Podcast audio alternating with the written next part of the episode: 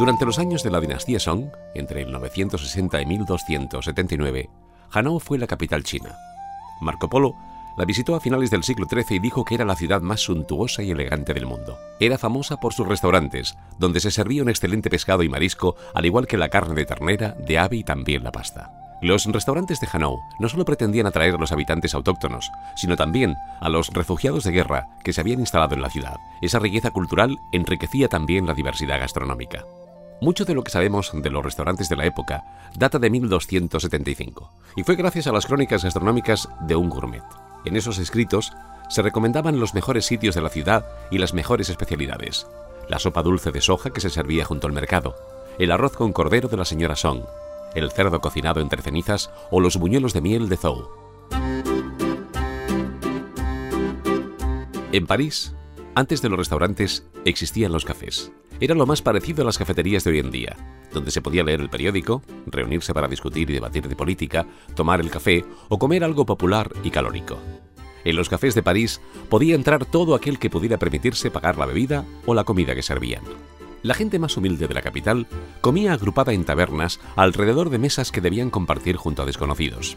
Fue entonces cuando empezaron a surgir los bouillon, unos locales lujosamente amueblados para servir a la clientela más distinguida. Se llamaban así porque dentro tenían unos recipientes de porcelana donde humeaban unos consomés de carne que permitían recuperar fuerzas a los clientes más refinados o que no podían tomar otro tipo de alimento. Fueron los primeros restaurantes.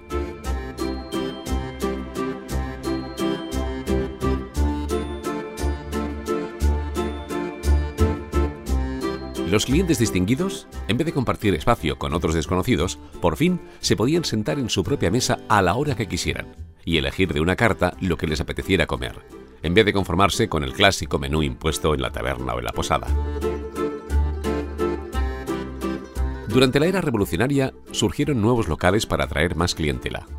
A final de siglo, después de la Revolución Francesa, era habitual ver junto a los restaurantes de París a los diputados de las asambleas nacionales, y los parisinos, impulsados por la nueva moda, seguían su ejemplo.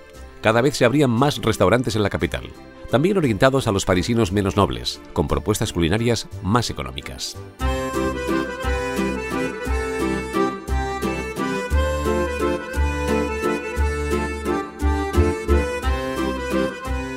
Los primeros restaurantes no tenían nada que ver con los espacios abiertos de los cafés. De entrada, hombres y mujeres iban juntos, lo cual no era usual entre los franceses de la época. Los establecimientos estaban diseñados internamente con espacios más privados para conversar, una especie de nichos o alcobas para los clientes que acudían en grupo o en pareja, incluso con fines románticos o eróticos. Desde el principio de los restaurantes, la máxima siempre fue el servicio al cliente. Esa era la clave de un negocio.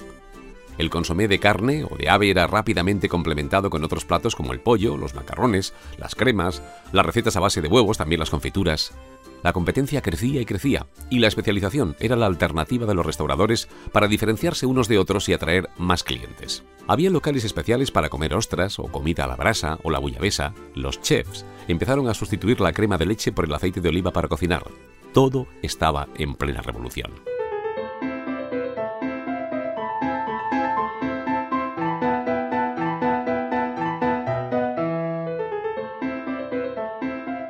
Hoy cuando queremos conocer la reputación de un restaurante acudimos a ciertas plataformas, pero no son un invento de nuestros días.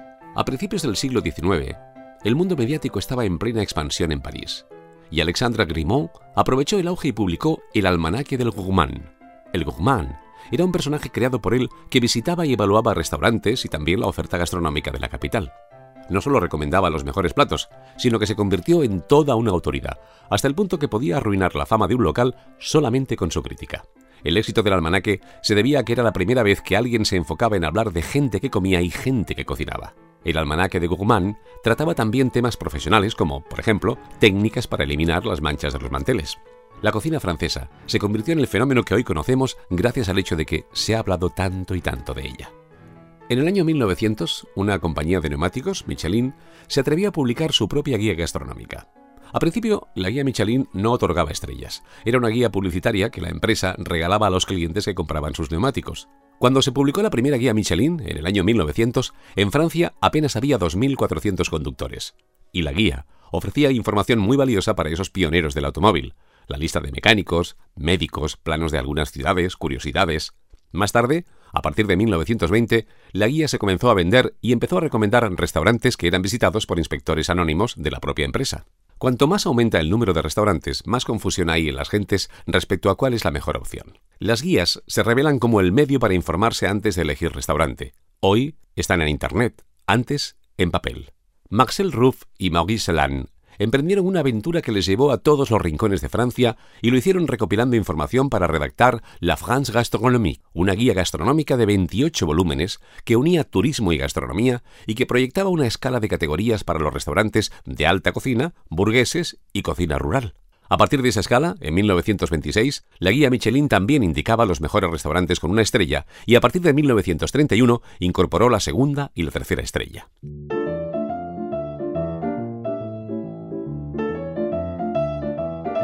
Los puristas de la gastronomía lamentaban la incursión del pueblo llano en los restaurantes, a los que calificaban de bárbaros, porque algunos pedían escuchar jazz mientras cenaban. A diferencia de los restaurantes contemporáneos que muestran su cocina al público desde la sala, en aquella época la cocina era un secreto para los clientes. Era un secreto reservado exclusivamente a los camareros.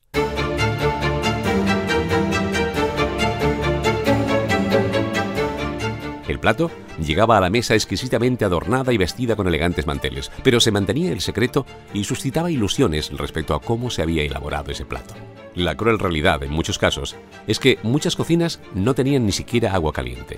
Los platos se fregaban con agua fría y el suelo de la cocina estaba cubierto por restos de comida pisada. Un patio hacía de despensa donde gatos y ratas campaban a sus anchas mientras el desagüe se atascaba constantemente.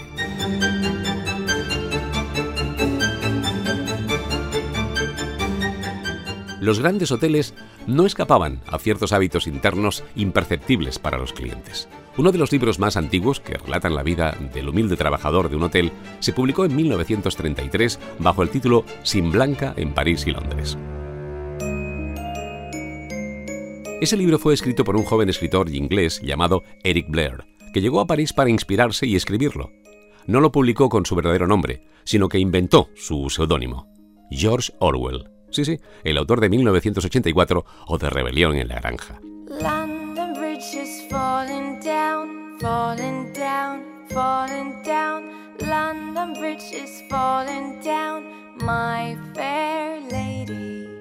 Sin Blanca en París y Londres fue considerada una obra maestra del reportaje del siglo XX, vivida en primera persona por George Orwell, cuya primera edición se tituló Diario de un pinche. El libro provocó escalofríos entre los gourmets. Pero el libro era sobre todo una crítica al consumo suntuoso de la clase alta a costa de la esclavitud de los empleados de la cocina. Empleados que trabajan para un propietario que se aprovecha y acaba comprándose una mansión de la época tal como narraba George Orwell. Los grandes hoteles, escribe Orwell, son implacables con sus empleados. Los contratan y los despiden según las exigencias del negocio, y todos echan a la calle a un 10% o más del personal cuando acaba la temporada. Tampoco tienen dificultad en reemplazar a alguien que se marcha sin previo aviso, porque París está lleno de empleados de hotel sin trabajo. El horario de un plongeur, cuya función es lavar platos y ayudar al personal en todo tipo de tareas, era de 11 horas diarias, aunque los días que lavaba platos del comedor podían ser tranquilamente 14. Su entorno laboral discurría entre el terrible calor que llegaba a más de 50 grados. Entrar en la cámara suponía bajar de golpe 40 grados todo el día recorriendo sótanos laberínticos con mala ventilación y con espacios mal iluminados. El trabajo en la cafetería era espasmódico. Siempre había algo que hacer, pero el verdadero frenesí se producía en rachas de dos horas a las que ellos llamaban un cop de fe, un tiro. El primer cop de fe empezaba a las 8, cuando los huéspedes se despertaban y pedían el desayuno. A esa hora, retumbaban gritos y golpes en el sótano, sonaban campanillas por todas partes, hombres con delantales azules corrían por los pasillos, los montacargas de servicio bajaban todos a la vez con estrépito, y los camareros de los cinco pisos empezaban a gritar juramentos por los huecos de los montacargas.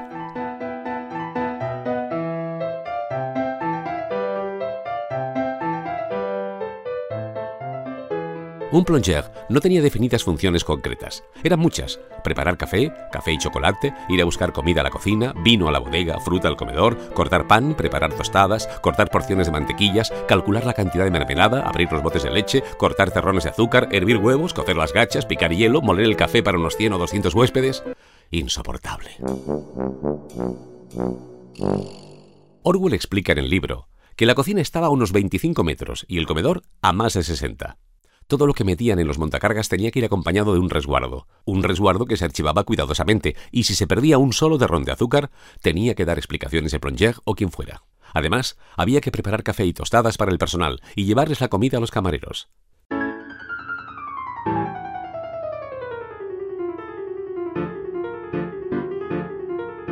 Orwell calculó que recorrían unos 10 kilómetros al día y pese a todo, la tensión era más mental que física. Aunque sobre el papel podía parecer un estúpido trabajo de pinche de cocina, la verdad es que resultaba sorprendentemente difícil cuando ese trabajo había que hacerlo a toda prisa. Tienes que pasar de una ocupación a otra. Es como ordenar una baraja de cartas a contrarreloj. Estás preparando tostadas cuando de repente baja un montacargas con una comanda de té, bollos y tres tipos de mermelada. Y al mismo tiempo, ¡bum! baja otro con huevos revueltos, café y zumo de pomelo. Vas corriendo a la cocina a buscar los huevos y al comedor a buscar la fruta. Y regresas antes de que se quemen las tostadas, sin olvidarte del té y del café. Además tienes media docena de comandas pendientes y al mismo tiempo un camarero te pregunta por una botella de agua con gas que se ha extraviado y tienes que discutir con él. Hay que ser más listo de lo que parece. Decían que hacía falta un año para formar a un cafetier fiable.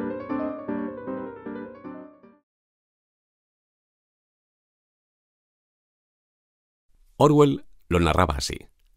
El horario entre ocho y diez y media era una especie de delirio en la que a veces actuábamos como si solo nos quedasen cinco minutos de vida. Otras disfrutábamos de un momento de calma en el que dejaban de llegar comandas y todo parecía más tranquilo. Pero entonces había que aprovechar para barrer el suelo, echarse a reír limpio y beber un vaso de vino, agua o café. Cualquier cosa, con tal de que fuese líquida. A menudo cortábamos un trozo de hielo y lo chupábamos mientras trabajábamos. El calor que despedían los fogones era nauseabundo.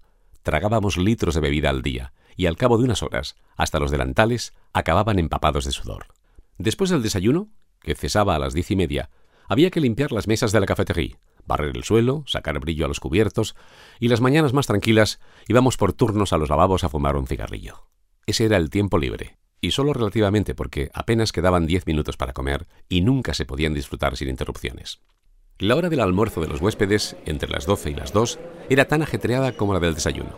Nuestra labor consistía sobre todo en ir a la cocina a por comida, lo que significaba constantes discusiones con los cocineros. A esas horas llevaban ya cuatro o cinco horas sudando delante de los hornos y su humor estaba más bien encendido.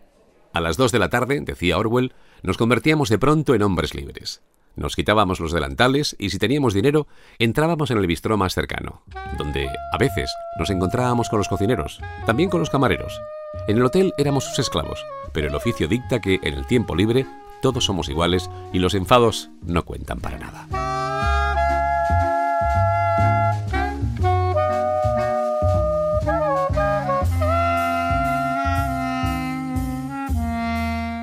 Desde las 5 menos cuarto, que regresábamos al hotel, hasta las seis y media, no había comandas. Así que pasábamos el rato sacando brillo a la cobertería, limpiando las cafeteras y otras cosas por el estilo. Luego empezaba el momento de más trajín del día, la cena.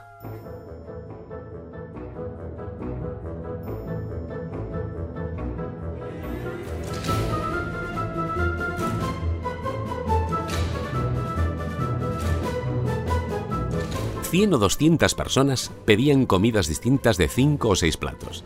50 o 60 personas teníamos que cocinarlas, servirlas y recoger y limpiar. Cualquiera que tenga experiencia en hostelería sabe lo que eso significa.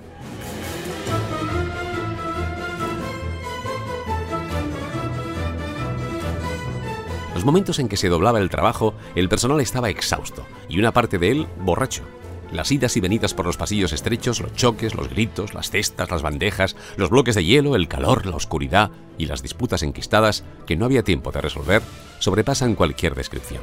Cualquiera que bajase por primera vez al sótano habría creído que se hallaba en la guarida de unos maníacos. Solo después, cuando entendí el funcionamiento del hotel, decía Orwell, llegué a ver un orden en aquel caos.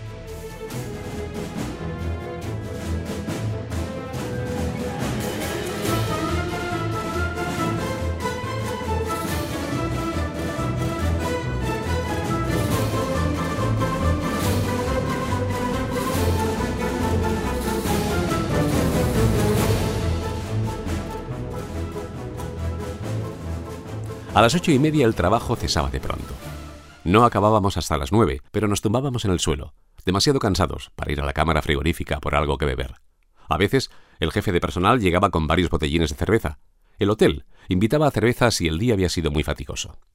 La comida que nos daban apenas era comestible, pero el patrón no escatimaba la bebida. Nos daba dos litros de vino al día porque sabía que si a un plonger no le das al menos dos litros, robará tres. También apurábamos las botellas semivacías, así que a menudo bebíamos más de la cuenta. Y eso estaba bien, porque cuando estabas medio borracho, trabajabas más deprisa.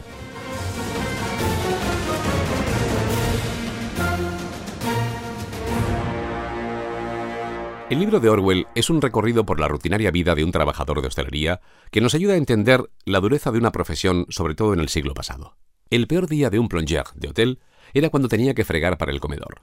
No tenía que lavar platos, porque eso se hacía en la cocina, sino tan solo el resto de la vajilla, la plata, los cuchillos y las copas, pero aún así eran 13 horas de trabajo en las que el trabajador utilizaba entre 30 y 40 trapos. Los anticuados métodos que utilizaban en Francia en aquella época duplicaban el trabajo, porque no había escurreplatos, ni jabón en polvo, solo un jabón gelatinoso que apenas hacía espuma porque el agua en París es muy calcárea. Además de fregar, había que llevar a la mesa la comida de los camareros y también servirla. La mayoría eran muy insolentes, y no era infrecuente recurrir a los puños para exigir algo de respeto. La persona que fregaba habitualmente era una mujer, a la que le hacían la vida imposible. Era divertido contemplar aquel sucio y minúsculo fregadero y pensar que solo nos separaba una puerta doble del comedor. Allí estaban los clientes en todo su esplendor. Manteles inmaculados, jarrones llenos de flores, espejos, cornisas doradas y querubines pintados, y a pocos metros de distancia estaba el personal, en medio de repugnante porquería, porque, según Orwell, era en verdad repugnante. Como no había tiempo de barrer hasta la noche, resbalábamos en una mezcla de agua jabonosa, hojas de lechuga, papeles rotos, comida pisoteada. Una decena de camareros en mangas de camisa y con las axilas sudadas se sentaban en la mesa aliñando ensaladas y metiendo los dedos en los botes de nata. El fregadero despedía un hediondo olor mezcla de comida y sudor.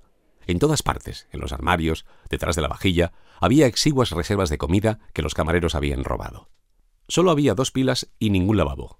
Por eso no era raro que los camareros se lavasen la cara con el agua de aclarar los platos. Pero los clientes no lo veían. Antes de salir al comedor, había un espejo para que los camareros se atildaran y mostrasen la viva imagen de la pulcritud cuando salieran a sala.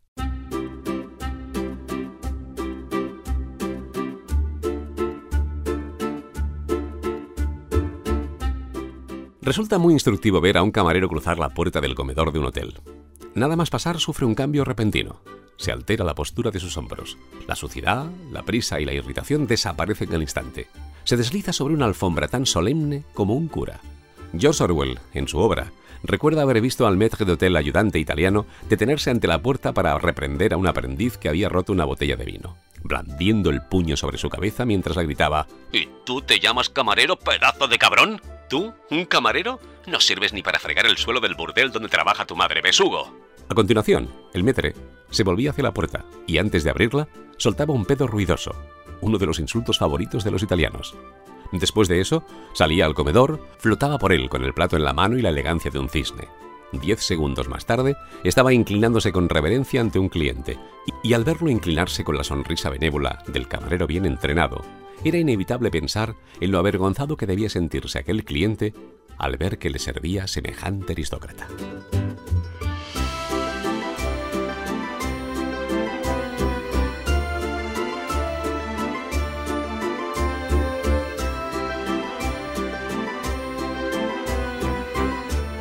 En el próximo episodio hablaremos de la alta cocina que también llegó a los restaurantes de los grandes hoteles de lujo y conoceremos la obra de Auguste Escoffier, el hombre que se encargó de borrar la miseria de las cocinas y conseguir espacios de trabajo mucho más dignos.